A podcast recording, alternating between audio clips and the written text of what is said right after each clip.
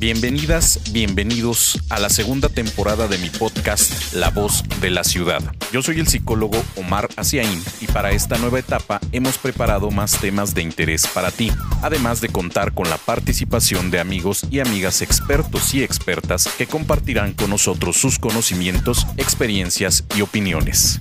No te pierdas un solo capítulo de esta segunda temporada. No olvides reproducir y compartir desde tu plataforma de streaming favorita.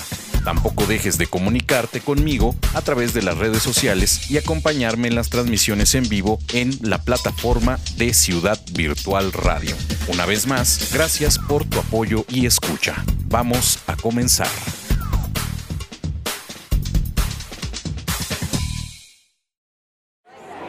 Escucha, participa, opina, aprende, reflexiona,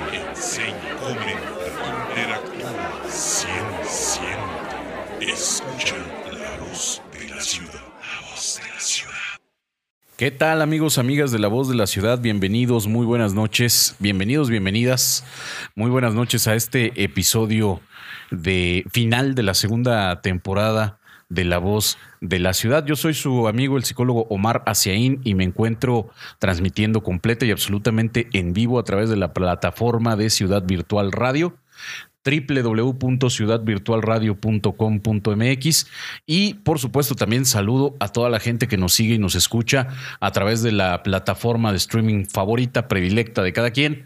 Este posteriormente a esta grabación. Muchas gracias de verdad a todos y a todas quienes nos escuchan en todas las plataformas y también por supuesto en Ciudad Virtual Radio. Y bueno, pues el día de hoy vamos a hablar de un tema para cerrar esta segunda temporada de La Voz de la Ciudad. Eh, acerca, hablando acerca de, le pusimos como título a este episodio el amor no romántico. Y trataremos de explicar o trataré de explicar el por qué elegimos ese título para cerrar esta segunda temporada de La Voz de la Ciudad, ya que hemos venido hablando de diversos eh, temas relacionados, la mayoría de ellos con el amor, con las relaciones eh, emocionales o sentimentales, como les conocemos. Hemos venido hablando acerca del perdón, por ejemplo, del duelo, hemos venido hablando de la violencia en la pareja. Bueno, hemos traído muchos temas, considero yo, interesantes. Deseo, por supuesto, que para ustedes también lo sean que lo compartan, que lo reproduzcan, es lo más importante para que este proyecto continúe vivo y que bueno, en las últimas semanas ha estado un poquito irregular la publicación de episodios, pero bueno, pues ha sido causa de fuerza mayor. Así es que bueno, pues gracias por estar del otro lado el día de hoy y pues empezaremos a hablar acerca de este tema. ¿Por qué le llamamos eh, el amor no romántico? Por una sencilla razón, amigos, amigas de la voz de la ciudad.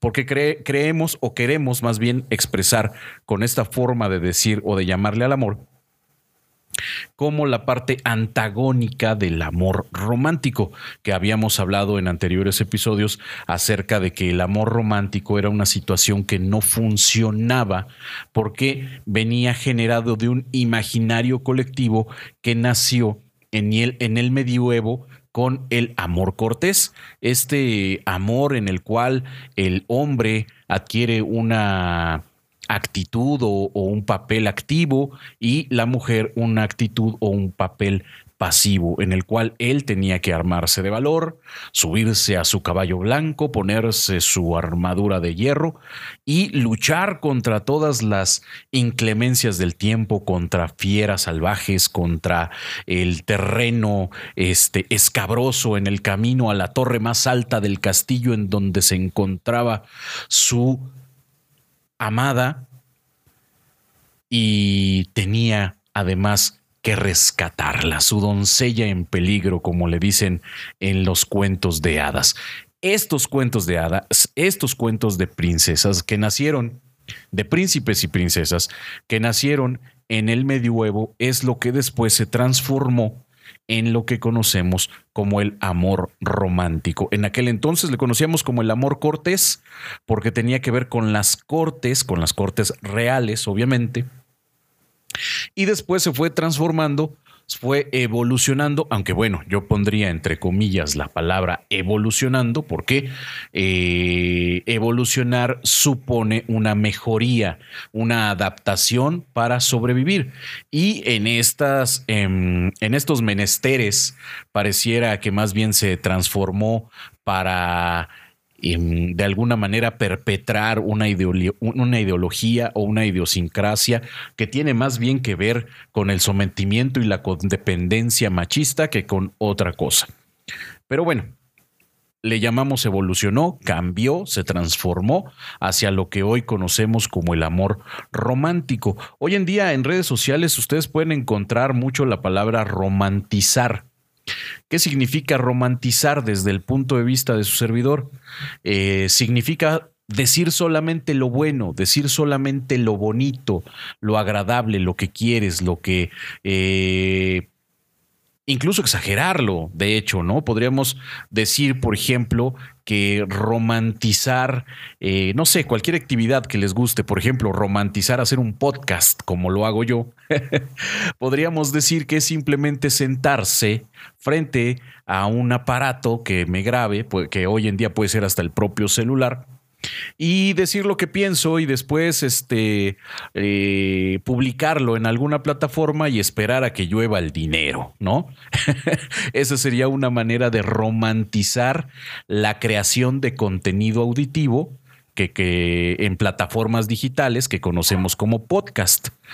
Y bueno, pues romantizarlo implica decir solamente la parte bonita solamente la parte buena, la parte, si, ustedes quieren, incluso glamorosa de las cosas, ¿no? Por llamarlo de alguna manera, es lo que hoy en día conocemos como romantizar. Entonces, cuando hablamos del amor romántico, ya lo habíamos platicado en anteriores episodios, estamos hablando solamente de esa parte bonita del amor, la parte que se supone debe ser eh, cómo debe ser la pareja, cómo debe ser el hombre, cómo debe ser la mujer en cuanto a su comportamiento, en cuanto a su entendimiento del amor y en cuanto a la manera en cómo da y recibe el amor. En episodios anteriores hablamos que cada quien, hablamos sobre de que cada quien ama diferente, aprende a amar como decimos coloquialmente, amigos, amigas de la voz de la ciudad, como le fue en la feria. Si yo tuve una infancia en la que poco me enseñaron sobre recibir el amor y después proyectarlo y darlo a la otra persona, entonces en la vida más adulta, eh, ya sea en, la adolescencia eh, temprana, en la adolescencia eh, tardía o en una adultez joven o contemporánea, como le dicen, nos va a costar mucho trabajo el expresar o recibir amor si no lo aprendimos a expresar y recibir de manera adecuada. Ojo, estoy diciendo adecuada, no correcta. Hay mucha diferencia entre el concepto de adecuado y el concepto de correcto. ¿Por qué? Porque en expresiones emocionales, ¿quién dicta lo correcto? ¿Quién dice qué es lo correcto? Lo adecuado tiene que ver con un orden de salud, con un orden de crecimiento, de respeto, este, hacia uno mismo y hacia los demás. Entonces, si nosotros entendemos lo adecuado diferente a lo correcto, entonces desde ahí empezamos a tener un, eh, una concepción o un sentido de este elemento más apropiado y más fácil de entender. Ya veremos en un momento más por qué, aunque lo hemos platicado en episodios anteriores. Significa entonces que no hay una manera correcta de amar, no hay una manera correcta de querer, sino una que se adecua a las a la historia, a las necesidades y al entendimiento de cada persona. Yo aprendí a demostrar mi amor de una manera según mi historia, según mi entender, según mi inteligencia e incluso según mi propia experiencia de los amores que he sentido o que he creído sentir. Y desde ahí amo. Mocho, perdónenme la expresión, miope, ciego, cojo, como sea, pero amo como la vida me ha permitido y yo mismo me he permitido entender lo que es el amor y amar desde ahí. Tampoco significa que el amor tiene que ser algo rígido. Porque los cuentos de hadas nos han dictado al oído fuerte y quedito que vivieron juntos y felices para siempre, ¿no? Como si fuera un fin y no un medio, como si fuera el clímax de la vida, el amor, y no hubiera más allá. Esto definitivamente, amigos, amigas de la voz de la ciudad, es un error. ¿Por qué? Porque al final de cuentas el amor es una emoción que va evolucionando, que tiene que ir evolucionando y que va cambiando. En otros episodios de esta segunda temporada también hemos hablado que es imposible amar a la persona como el día que la conocí. ¿Por qué? Porque después conozco más de ella o de él, porque después puedo llegar a desilusionarme de algunas cosas que no, que no sabía o que no conocía de él o de ella. Y entonces este amor que decíamos tiene que ser adaptativo, no puede ser rígido, porque entonces caemos incluso en el riesgo de idealizar a una persona que en realidad no existe. De crear a esta persona en mi imaginario, en mi imaginación, y pensar que es esta persona encarnada que conocí en algún lugar, en algún momento de mi vida. Y entonces trato de encajarla en ese ideal mío, en, en ese imaginario mío, y resulta que habrá cosas que sí encajen y habrá otras cosas que no, y estas que no encajan quizás son las que lleguen a desilusionarme, ¿no? Entonces, debemos de entender el amor como esta situación, como esta emoción, como este sentimiento cambiante que va evolucionando y que nosotros decidimos hacia dónde avanza. Hemos este analizado un poquito el índice de un libro que encontramos hace muy poquito de Bismarck Pinto Tapia, se llama La psicología del amor y se nos hizo muy interesante porque habla precisamente de esta parte evolutiva de la, emoción o del sentimiento del amor, desde hablar de la concepción del amor, desde la parte lingüística, desde la parte este, incluso etimológica hasta situaciones como el amor en pareja, el amor y la sexualidad, el ciclo vital. Esta parte del ciclo vital es bien importante, amigos, amigas de la voz de la ciudad, porque nos ayuda a entender. No quiere decir que todos los amores o que todas las parejas pasen por el mismo lugar.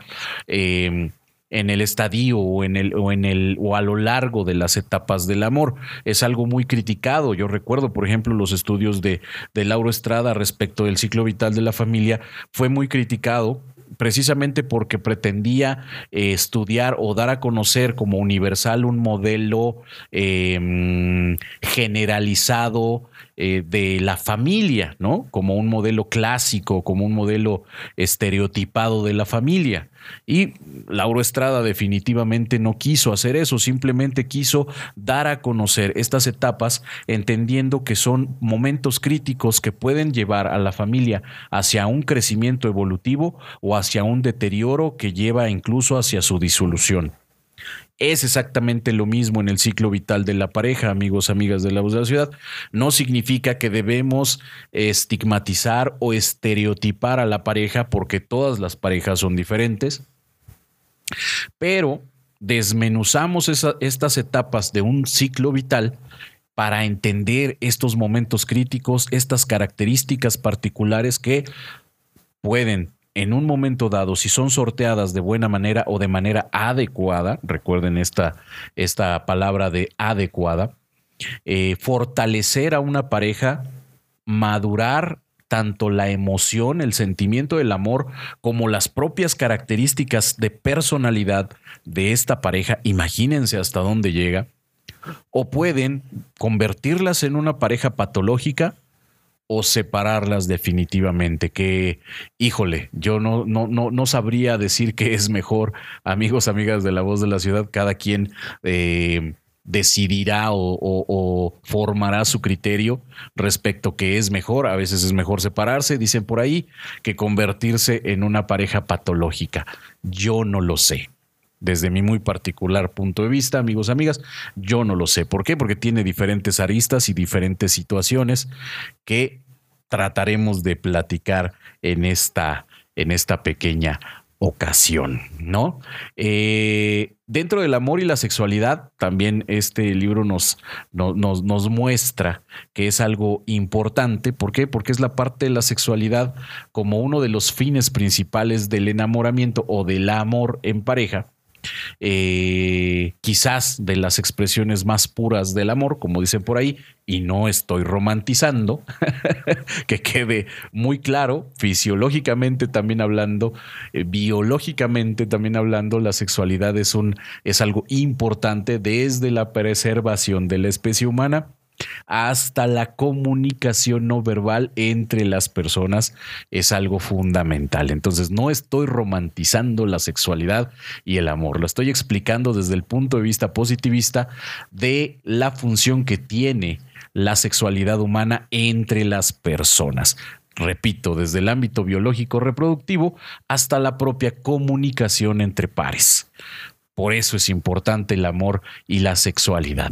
Además de que, por supuesto, tiene las connotaciones culturales o sociales de que una pareja que se casa legitima la práctica de su sexualidad. Sin embargo, pues eso es algo arcaico, amigos, amigas de la voz de la ciudad. Es algo que, que, que, no funciona de esa manera. Es por eso también que debemos de tomar en cuenta que un ciclo vital de la pareja no inicia con un matrimonio, por ejemplo, ¿no? Entonces, esta parte es bien importante, ¿no? La sexualidad humana es algo que trasciende más allá de incluso yo podría decirlo de una relación de pareja o de una este de una situación digámoslo así conyugal y tiene más que ver con la parte repito del lado biológico y del lado eh, comunicativo que, lleva, por supuesto, la parte afectiva entre dos personas que se encuentran en la práctica de su propia sexualidad, porque además uno practica la propia sexualidad, no practica la sexualidad del otro o de la otra, de la pareja con la que se encuentra. No, uno practica su propia sexualidad. Pero bueno, si ustedes quieren, después hablaremos al respecto y con más calma acerca de la sexualidad. Dentro del ciclo vital de la pareja, empezamos hablando, por ejemplo, con la atracción.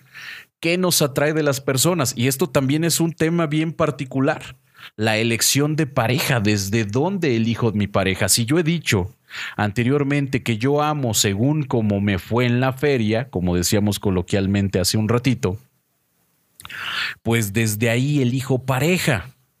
Entonces muchas veces el no ser consciente del tipo de pareja o de la calidad, por llamarlo de alguna manera, de pareja, hablando de las características, no es un juicio de valor ni, ni, ni, ni, de, ni de bondad, no, no, no me, no me lo tomen desde ahí. Calidad hablando de sus características. Calidad de pareja, si yo no soy consciente de la calidad de pareja o de mis, de mis tendencias o de mis rasgos o de los perfiles de pareja que yo elijo, entonces es muy altamente probable que yo siga repitiendo patrones de parejas anteriores. Es muy altamente probable que yo esté buscando en una pareja una situación eh, como la que buscaron mis padres, por ejemplo, simplemente de no morir solo, por ejemplo, de tener alguien que me acompañe y no de tener alguien con quien crecer, por ejemplo. Puede ser, ¿eh? Hay, por supuesto, accidentes muy afortunados en esto de la, de, la vida amorosa y, y de, y, del amor no romántico, como le queremos decir acá. La atracción, entonces, cómo atraigo a las personas y obviamente pensar que esto que me sucede a mí, es decir, la manera en cómo yo elijo a mis parejas, es algo que le está pasando igualmente a la pareja o a la persona que me está eligiendo a mí vamos a ponerlo desde la teoría de las faltas, ¿no? Desde la parte eh, psicoanalítica de las faltas. Se supone que elegimos desde nuestras faltas. Entonces se trata de dos personas en falta que están eligiendo lo que creen que la otra persona tiene y le hace falta a ellos o a ellas mismas. No sé si fui claro. Es decir, yo elijo, imagínense que somos dos personas yo no tengo mi pie derecho y la otra persona no tiene su pie izquierdo. Entonces yo voy a elegir a una persona que tiene el pie derecho que yo no tengo y la otra persona va a elegir a una persona que tiene el pie izquierdo que él o ella no tiene. Es un ejemplo muy simple, extremadamente simple, pero es para que tratemos de entender desde dónde elegimos pareja y que además somos elegidos por una persona como pareja. Entonces, importante en una primera instancia, amigos, amigas de la voz de la ciudad, ser consciente del perfil de pareja que elijo para evitar tanto repetir patrones como buscar a personas desde mi propia falta. Ajá. Es decir, con esto lo que quiero decir para hablar de manera un poquito más coloquial, amigos, amigas de la voz de la ciudad, es que no debemos buscar medias naranjas. ¿Por qué? Porque no nos completan, somos naranjas diferentes. Es más, es posible que seamos frutas diferentes. Entonces, si yo busco mi otra mitad o mi media mitad, como dice una canción por ahí, lo más seguro es que voy a encontrar a otra persona incompleta, no mi mitad, sino otra persona incompleta. Espero que con eso este, más o menos haya quedado claro esta situación de la elección de pareja. Entonces yo tengo que, que, verme como una persona completa y saber que desde ahí puedo elegir para elegir a una persona que también esté completa. Obviamente que tiene sus defectos, que tiene sus virtudes, etcétera, etcétera. Pero con este pequeño ejercicio evitaré pensar que necesito completarme con alguien que también está incompleto más o menos desde ahí, amigos, amigas de la voz de la ciudad.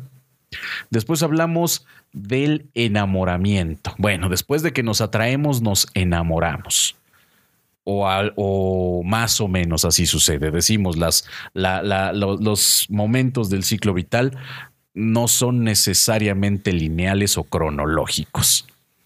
El enamoramiento tiene que ver con esta situación que es de todos conocidas, amigos, amigas de la voz de la ciudad, en donde eh, perdemos casi, casi la razón por una persona, este, pensamos todo el día en él o en ella, queremos estar siempre con él o con ella, pegaditos, simbióticamente, este, en donde incluso la conexión eh, emocional provoca fenómenos bien interesantes, ¿no? Como el pensar al mismo tiempo uno en el otro, como, como el, el, el de alguna manera adivinar o saber qué es lo que la otra persona está pensando, sus gustos, ser altamente perceptivo o perceptiva a la otra persona y entonces saber rápidamente o aprenderse o memorizar, por ejemplo, su color favorito, su equipo de fútbol, este, la loción, etcétera, etcétera, etcétera. ¿Por qué? Porque estamos en un momento de una apertura casi total, yo no sé a qué punto, este, de todos nuestros sentidos hacia esa persona que amamos, todo volcado hacia él o, hacia ella. Esta etapa es algo que se debe disfrutar. Bueno, todas las etapas, amigos, amigas de la voz de la ciudad, desde desde la atracción hasta la última etapa, todas deben disfrutarse al máximo, pero esta en particular es una etapa de un éxtasis muy particular.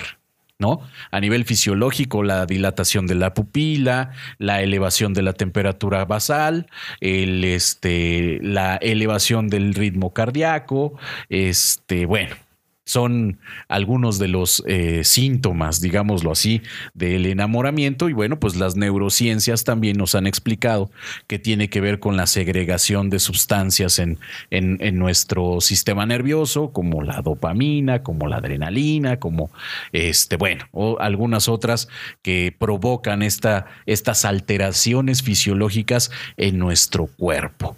Y entonces, bien curioso cuando alguien dice, oye, hasta los ojitos te brillan, ¿no? Pareciera muy coloquial esto de hasta los ojitos te brillan, pero tiene un sentido bastante fisiológico si te das cuenta que una persona enamorada, por ejemplo, este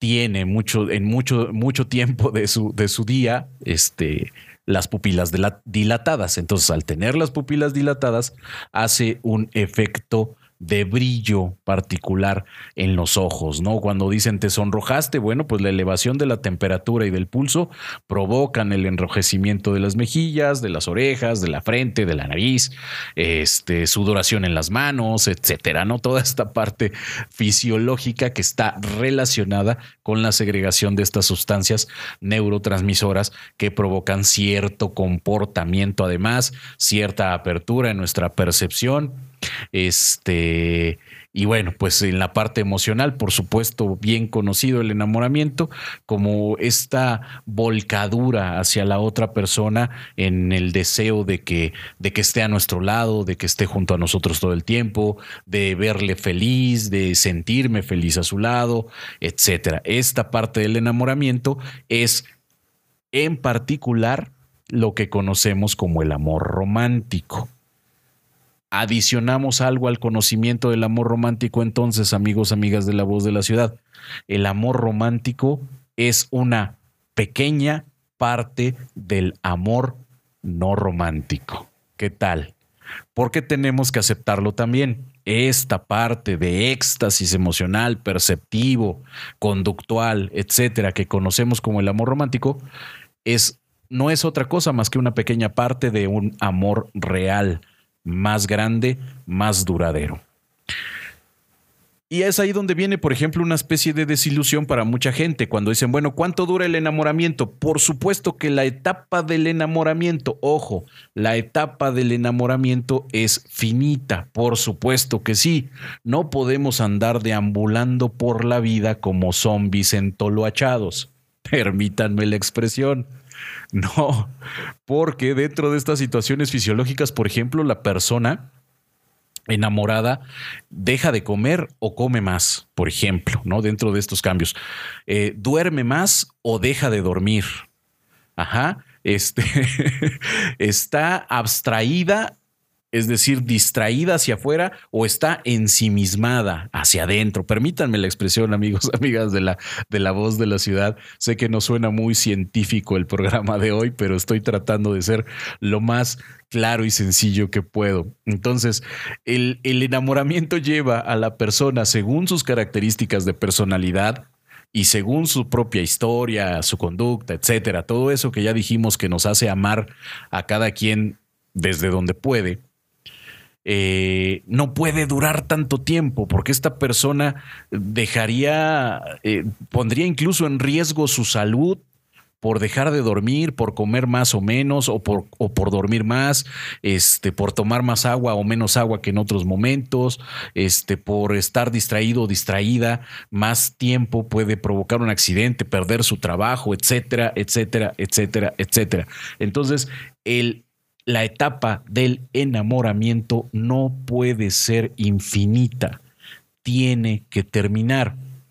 Y decíamos hace ratito, esta primera desilusión que nos causa que la etapa del enamoramiento sea finita es porque la confundimos con el amor romántico.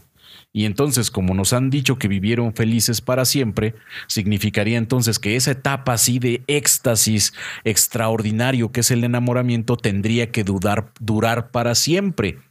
Y no es así. Y entonces hay quien me ha preguntado en algún momento, bueno, y entonces ya después ya no me va a interesar el tipo, ya no me va a gustar la tipa, y entonces ya no voy a sentir estas hormiguitas, estas eh, maripositas en el estómago que ahora siento cuando le veo. ¿Se va a acabar? ¿Va a perder el chiste? No. Ojo aquí, amigos, amigas de la voz de la ciudad. Ojo aquí porque la respuesta es no. ¿Tú crees eso?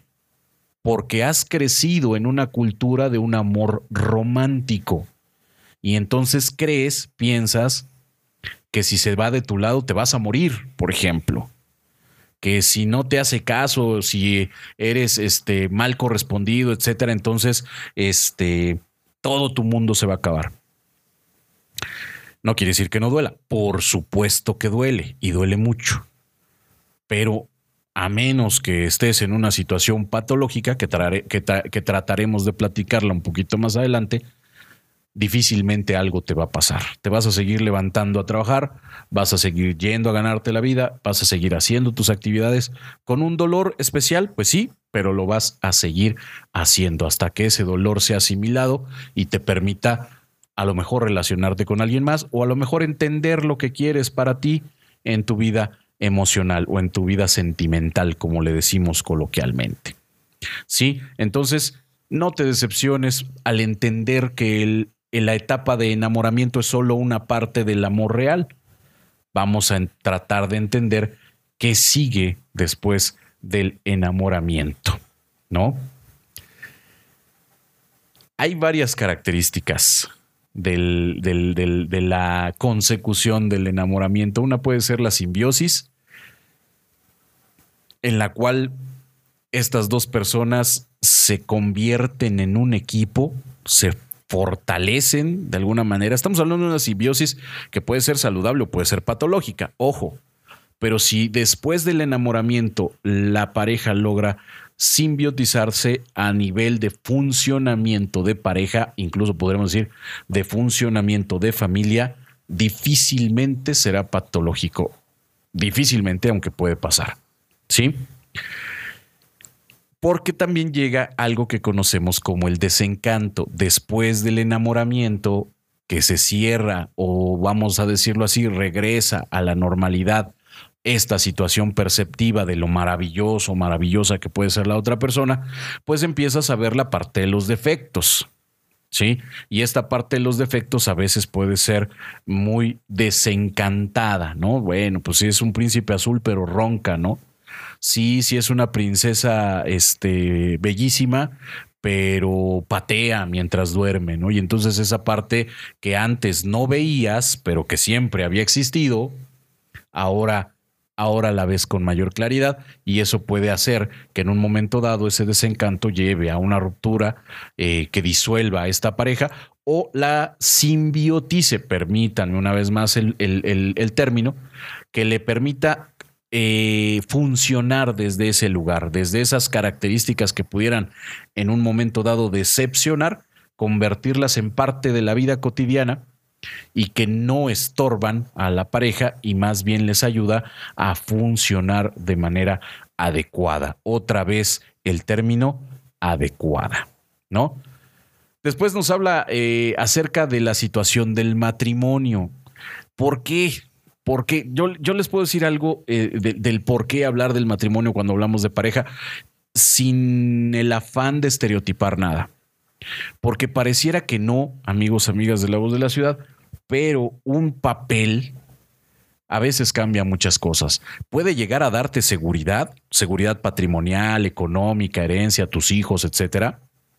Este, derechos y obligaciones, como lo conocemos comúnmente pero también puede llegar a ser un, papel tan pesado, un compromiso tan pesado que pudiera estorbar incluso al funcionamiento adecuado de esta pareja. Por eso es importante hablar del matrimonio.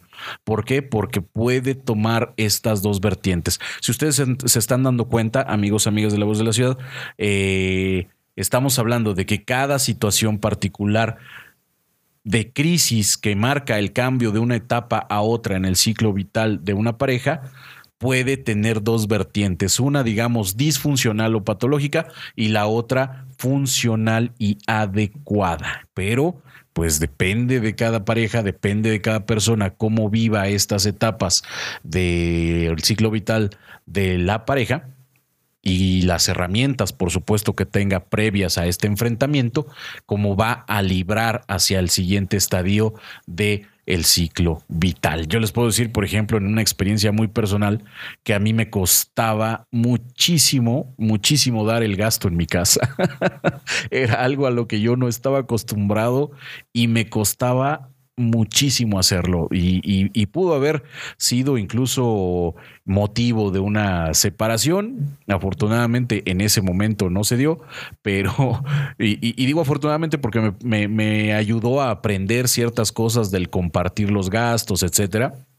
Este, pero de verdad era, era una crisis interior para mí el que llegara la quincena tan anhelada y yo tuviera que dar dinero en mi casa. Pero bueno, esa es una, una experiencia personal que me tocó vivir solamente para explicar un poquito al respecto de esta situación del desencanto. La lucha de poder es algo bien importante, amigos, amigas de la voz de la ciudad. En una pareja siempre va a haber luchas de poder. Siempre. Hasta en una pareja simbiotizada, alguien toma la pauta. Alguien tiene la iniciativa. Alguien dice lo que se tiene que hacer a veces estos, eh, estos roles son cambiantes. Y desde mi particular punto de vista como psicólogo, amigos, amigas de la voz de la ciudad, el que se vayan cambiando los roles, es decir, que un día me toque así a mí ser director de la, de la orquesta y al otro día me toque ser la flauta 3, para mí en particular es lo adecuado. ¿Por qué? Porque dentro de estas luchas de poder que les estoy platicando, que les estoy hablando, algo que puede, que suele ser este muy desgastante es que una de las dos partes de la pareja monopolice el poder. Generalmente la otra parte terminará cansándose si es que quiere arrebatar el poder. Y si no quiere arrebatar el poder, la parte que lo ejerce terminará cansándose de la, de la pasividad de su contraparte. No sé si me alcanzo a, a, dar a entender, amigos, amigas de la voz de la ciudad. Significa que desde mi muy particular punto de vista y experiencia como psicólogo, los roles de poder deben intercambiarse. No sé si intercalarse, porque eso más bien tiene que ver con las situaciones de la vida cotidiana, pero sí intercambiarse, que una vez me toque a mí llevar la batuta y, y la otra vez u otra vez, en otro momento, le toque llevar la batuta a mi pareja. Compartir el poder me parece lo más sano y lo más adecuado, porque siempre, siempre, siempre, amigos, amigas de la voz de la ciudad, habrá lucha de poder en una pareja. Ustedes dirán, pero ¿cómo? Si se quieren, si se aman, si son un equipo. No importa, siempre lo va a haber. Y si no, no existiría, por ejemplo, la situación de la manipulación, la situación de la alienación, la situación del chantaje, etcétera, etcétera, etcétera, que, bueno, también son parte de la dinámica de pareja, pero no, se ven, no deben ser la parte central porque entonces se transforma en algo patológico. Ajá cómo de alguna manera eh, no, no, ¿cómo les puedo decir? ¿Cómo de alguna manera logramos esta fluctuación en las luchas de poder? Pues tenemos tres elementos muy particulares. Uno, la comunicación. Si la pareja se comunica lo hemos sabido todos y lo hemos sabido de siempre, esto es básico. Comunicarse es importante, tanto de manera verbal como de manera no verbal. Es decir, que mi pareja conozca mis intenciones, le va a ayudar a entender mejor lo que le quiero decir. Y obviamente al revés, si yo entiendo sus intenciones, me va a costar menos trabajo entenderle a él o a ella. Negociación. ¿Qué significa negociación, amigos, amigas de la voz de la ciudad? Significa entender que a veces impongo y a veces cedo. A veces me toca eh, que se haga lo que yo digo y a veces me toca hacer lo que dicen los demás. Y a veces es una mezcla entre una y otra. Ajá, es decir, a veces es negro, a veces es blanco y a veces es gris. Eso, podríamos decirlo así, resume lo, que significa la negociación siempre desde la comunicación. Negociar es importante para lograr acuerdos o para estar conforme con las cosas que se decidan. No siempre estamos de acuerdo. Y la última, el último elemento de estos tres que se, que se dice que nos ayudan a llevar una lucha de poder saludable o adecuada es la satisfacción marital. ¿Desde dónde la satisfacción marital, amigos, amigas de la voz de la ciudad? Cuando yo respeto y reconozco a mi pareja como alguien que puede ser muy bueno para ciertas cosas y para otras no tanto, pero que puede mejorar, que puede hacerlo mejor, cuando respeto su trayectoria, sus conocimientos, su experiencia, sus traumas, sus miedos, sus inseguridades y y procuro respetarlas, su satisfacción va a ser mayor y obviamente él o ella recíprocamente tiene que hacer lo mismo conmigo, con mis propios defectos y virtudes, con mis propios alcances y experiencias, con mis propios talentos, con mis propias equivocaciones, errores. y con mis propios demonios en un momento dado. Si él o ella los respeta, va a generar en mí una satisfacción marital importante o que se logre consolidar con otras cosas que también vayamos logrando juntos. Dicen por ahí que la pareja es alguien de quien uno debe sentirse orgulloso, tanto de la otra persona como de uno mismo o misma y como de lo que logramos los dos en conjunto. Si no hay un orgullo, la satisfacción marital va a verse muy, muy limitada. ¿Sí? Y esto lo vamos a llevar de la mano con otro elemento que se llama emancipación conyugal. Es decir, somos un equipo, podemos llegar a ser simbióticos en algunas circunstancias, pero en otras somos individuales. Es un error, amigos, amigas de la voz de la ciudad, renunciar a mis sueños por los sueños de mi pareja. O que mi pareja renuncie a sus sueños por los míos. Es un error. Emancipación de la pareja o emancipación conyugal tiene que ver con el, con el hecho de entender que independientemente de que camine de la mano de otra persona, yo sigo siendo una persona individual y lo voy a hacer toda mi vida. Y también, por supuesto, entender que la persona que camina al lado mío también es una persona individual que será individual toda su vida. ¿Sí? Dos elementos más importantes para el funcionamiento de una pareja en esto que hemos denominado el amor no romántico, algo que se llama perdón y reconciliación. Ya hicimos un eh, capítulo en este podcast eh, que habla del perdón. No nos meteremos mucho en el tema del perdón, ni tampoco en el tema de la reconciliación. Los tomamos como elementos importantes para lograr un funcionamiento adecuado en una pareja, un amor no romántico. ¿Por qué?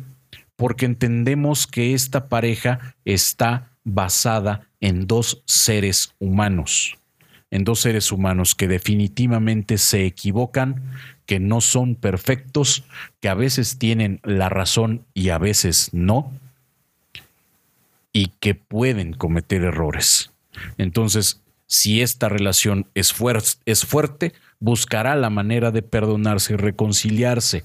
Ojo, cuando nosotros hablamos del tema de violencia de pareja, estamos hablando de una situación diferente. El perdón y la reconciliación tienen el límite o su límite en el perdón y la reconciliación propia, personal. Es decir, nadie puede perdonar ni reconciliarse con todo, con todo lo que le sucede o, o, le puedan llegar a hacer otras personas. Hay veces que sí, la reconciliación y el perdón tendrá que venir más adelante y tiene que ver con uno mismo más que con la otra persona.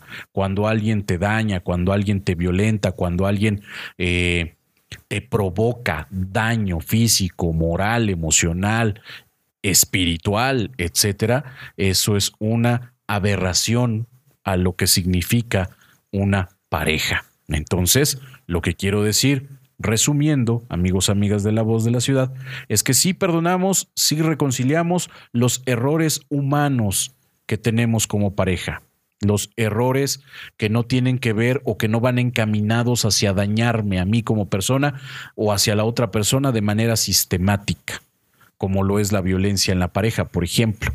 Este, eso ya es un orden patológico y eso es algo que se tiene que evitar a toda costa. Entonces, perdón y reconciliación tiene que ver con una situación no violenta, por ejemplo, no patológica.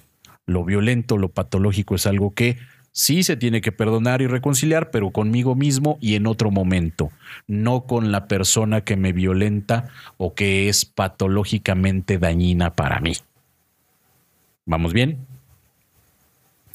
Tenemos otras circunstancias como el falso amor, por ejemplo, el amor vanidoso, eh, el amor codependiente, el amor dependiente, el amor celoso, el amor infiel. Son cosas que debemos evitar. ¿Por qué? Porque son un amor falso. Ajá, que nos mantiene juntos, no sé, por N razones, por N circunstancias, pero no necesariamente el crecimiento personal y de pareja, la evolución o la maduración personal y de pareja, sino otras circunstancias diferentes, otras, eh, es otro el centro de su, de su razón de mantenerse unidos. Entonces, es evaluar constantemente este tipo de amor el que nos va a hacer pensar si lo que tenemos es un amor que pudiéramos llamarlo verdadero, sin romantizarlo, una vez más es importante recalcarlo, o un amor falso que está basado en otra situación, repetimos, como la infidelidad, como los celos, como la dependencia, la codependencia o la vanidad. Este tipo de circunstancias, si, si, bien pueden llegar a funcionar, ojo, chequemos esta situación, pueden llegar a funcionar dependiendo de hacia dónde quiera funcionar cada pareja y la manera que tenga de demostrar su amor, puede llegar también a ser una situación patológica. Una situación patológica en la cual ninguno de los dos estemos de acuerdo, suframos demasiado, nos lastimemos demasiado y estemos eh, constantemente en una pugna que ni siquiera tiene que ver con una lucha de poder, sino más bien con una lucha encarnizada por eliminar a la otra persona y que no nos lleva absolutamente nada, a una disfunción, como le decimos por ahí. Y curiosamente la disfunción es algo que se mantiene unido amigos, amigas de la voz de la ciudad, muy curiosamente, la disfunción es algo que se mantiene unido, pero que tiene un eh, camino antagónico hacia lo que queremos como amor eh, no romántico, como amor real, ¿no? Y entonces, en lugar de, seguimos juntos, pero en lugar de evolucionar, en lugar de crecer, en lugar de mejorar, más bien no permitimos que la otra persona crezca, no permitimos que la otra persona mejore, no permitimos que la otra persona se emancipe y, busque su propia felicidad, ¿no? Hay gente que dice, si yo no voy a ser feliz, tú tampoco lo vas a hacer, ¿no? Por ejemplo. Y entonces esta parte patológica que todos y todas tenemos, esto es importante también, si estamos hablando de reconocer un amor no romántico, decíamos desde el principio, tenemos que evitar solamente ver lo bueno, lo bonito, lo confortable y también ver estas otras partes que no lo son tanto. Entonces, podemos decir que todos y todas tenemos una parte patológica en nuestra forma de amar. Definitivamente sí. Lo importante acá como lo decíamos en la división de, los, de, las etapas de los estadios del ciclo vital de la pareja, lo importante es reconocerlo y actuar en consecuencia. Entonces, si yo veo que las, las, partes patológicas de mi perfil de personalidad están invadiendo mi forma de amar o la manera en cómo me relaciono emocionalmente con otras personas, es momento de buscar ayuda.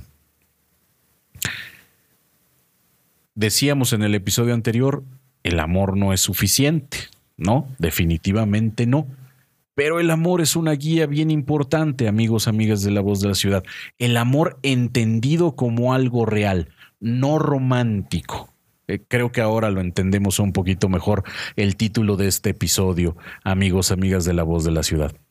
Necesitamos un amor no romántico, es decir, no romantizado, no un amor idealizado, no un amor fantasioso de cuento de hadas. Ese no lo necesitamos. Necesitamos un amor no romántico que nos permita ver la parte no tan bonita, no tan buena o incluso mala y fea que tenemos primero de nosotros mismos, de nosotras mismas, amigos, amigas de la voz de la ciudad porque es ahí donde debemos empezar, en nosotros mismos, en nosotras mismas. Empezar a trabajar esas cosas, tratar de evolucionar, es un ejercicio, es un trabajo que nos va a llevar toda la vida. Y entonces el amor sí puede durar toda la vida si lo entendemos desde acá, si le quitamos la parte romántica y le ponemos la parte funcional, la parte adecuada. Ahí entendemos un poquito mejor el término adecuada. Significa entonces que no vamos a ser felices para siempre, pero lo vamos a intentar. Significa que no siempre vamos a estar en paz y vamos a estar sin pelear, pero procuraremos que estas peleas no nos dañen, no nos lastimen, sino más bien construyan. Significa que no todo el tiempo vamos a estar de acuerdo. Significa que no, todo, no todas las veces que te vea me van a brillar los ojitos. Pero siempre voy a querer que estés bien y siempre voy a querer estar bien contigo en donde estés no significa entonces que no vamos a tener problemas, desencuentros, una que otra pelea, desacuerdos, discusiones. Significa que no vamos a fallar nunca porque vamos a tener que fallar en algún momento, pero ninguna de estas circunstancias negativas llevarán como objetivo lastimar a la otra persona. Ese es el amor no romántico que necesitamos. Y también entender que en un momento dado y que si después de trabajarlo, después de intentarlo, después de estar eh, luchando por mantenernos juntos y crecer y evolucionar juntos, también es posible, también es posible que no suceda. Y entonces resolver, como decíamos hace ratito al principio de nuestra transmisión, a veces, a veces, resolver necesita disolver. Es parte del amor no romántico el entender que en un momento dado pudiéramos dejar de ser, entre comillas, compatibles, o que a lo mejor nunca lo fuimos y que lo que nos atrajo al principio no fue necesariamente un amor real, un amor no romántico, sino otra cosa. Atracción física, atracción sexual, este, económica, este, estética, qué sé yo. Y entonces por eso se vuelve tan importante, amigos, amigas del amor, del amor, de la voz de la ciudad. Ya se me salió el amor de la voz de la ciudad. Entender cómo es que cada uno de nosotros, de nosotras, expresa y recibe lo que conocemos como amor, para poder transformarlo en algo que sea más adecuado, más saludable para mí mismo y para la persona que se supone me ama y yo amo. De verdad, amigos, amigas de la voz de la ciudad, espero que les haya gustado este tema.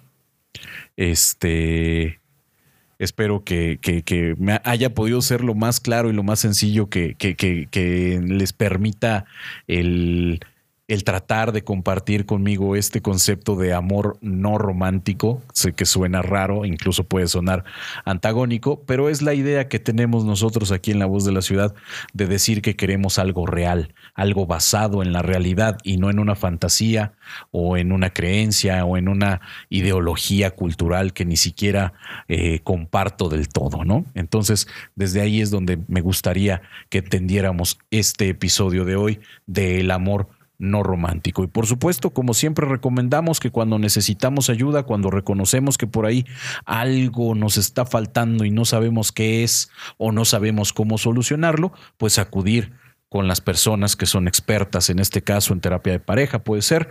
Este, yo comulgo mucho, por ejemplo, con la teoría sistémica, pero hay otras, por supuesto, que también pueden ser efectivas para la terapia de pareja. Yo les deseo amigos, amigas de la voz de la ciudad, que elijan a sus parejas y se dejen elegir por otras personas de manera saludable y adecuada, que evolucionen, que encuentren esa persona que les ayude a evolucionar y a quien puedan ayudar a evolucionar. Que enfrenten sus situaciones con la actitud de resolver, que enfrenten sus diferencias con la actitud de limar esas asperezas y que no vivan felices para siempre, pero que mueran en el intento. Gracias, amigos, amigas de la voz de la ciudad. Yo soy su amigo, el psicólogo Omar Asiaín, y los espero. Los espero en la próxima temporada, en la tercera temporada de este podcast al que llamamos La voz de la ciudad. Y por supuesto, dedicamos este episodio al amor de mi vida. Gracias por estar del otro lado y nos vemos pronto. Escucha, comparte, participa, opina, aprende, reflexiona, enseña, comenta, interactúa, siente, siente. Es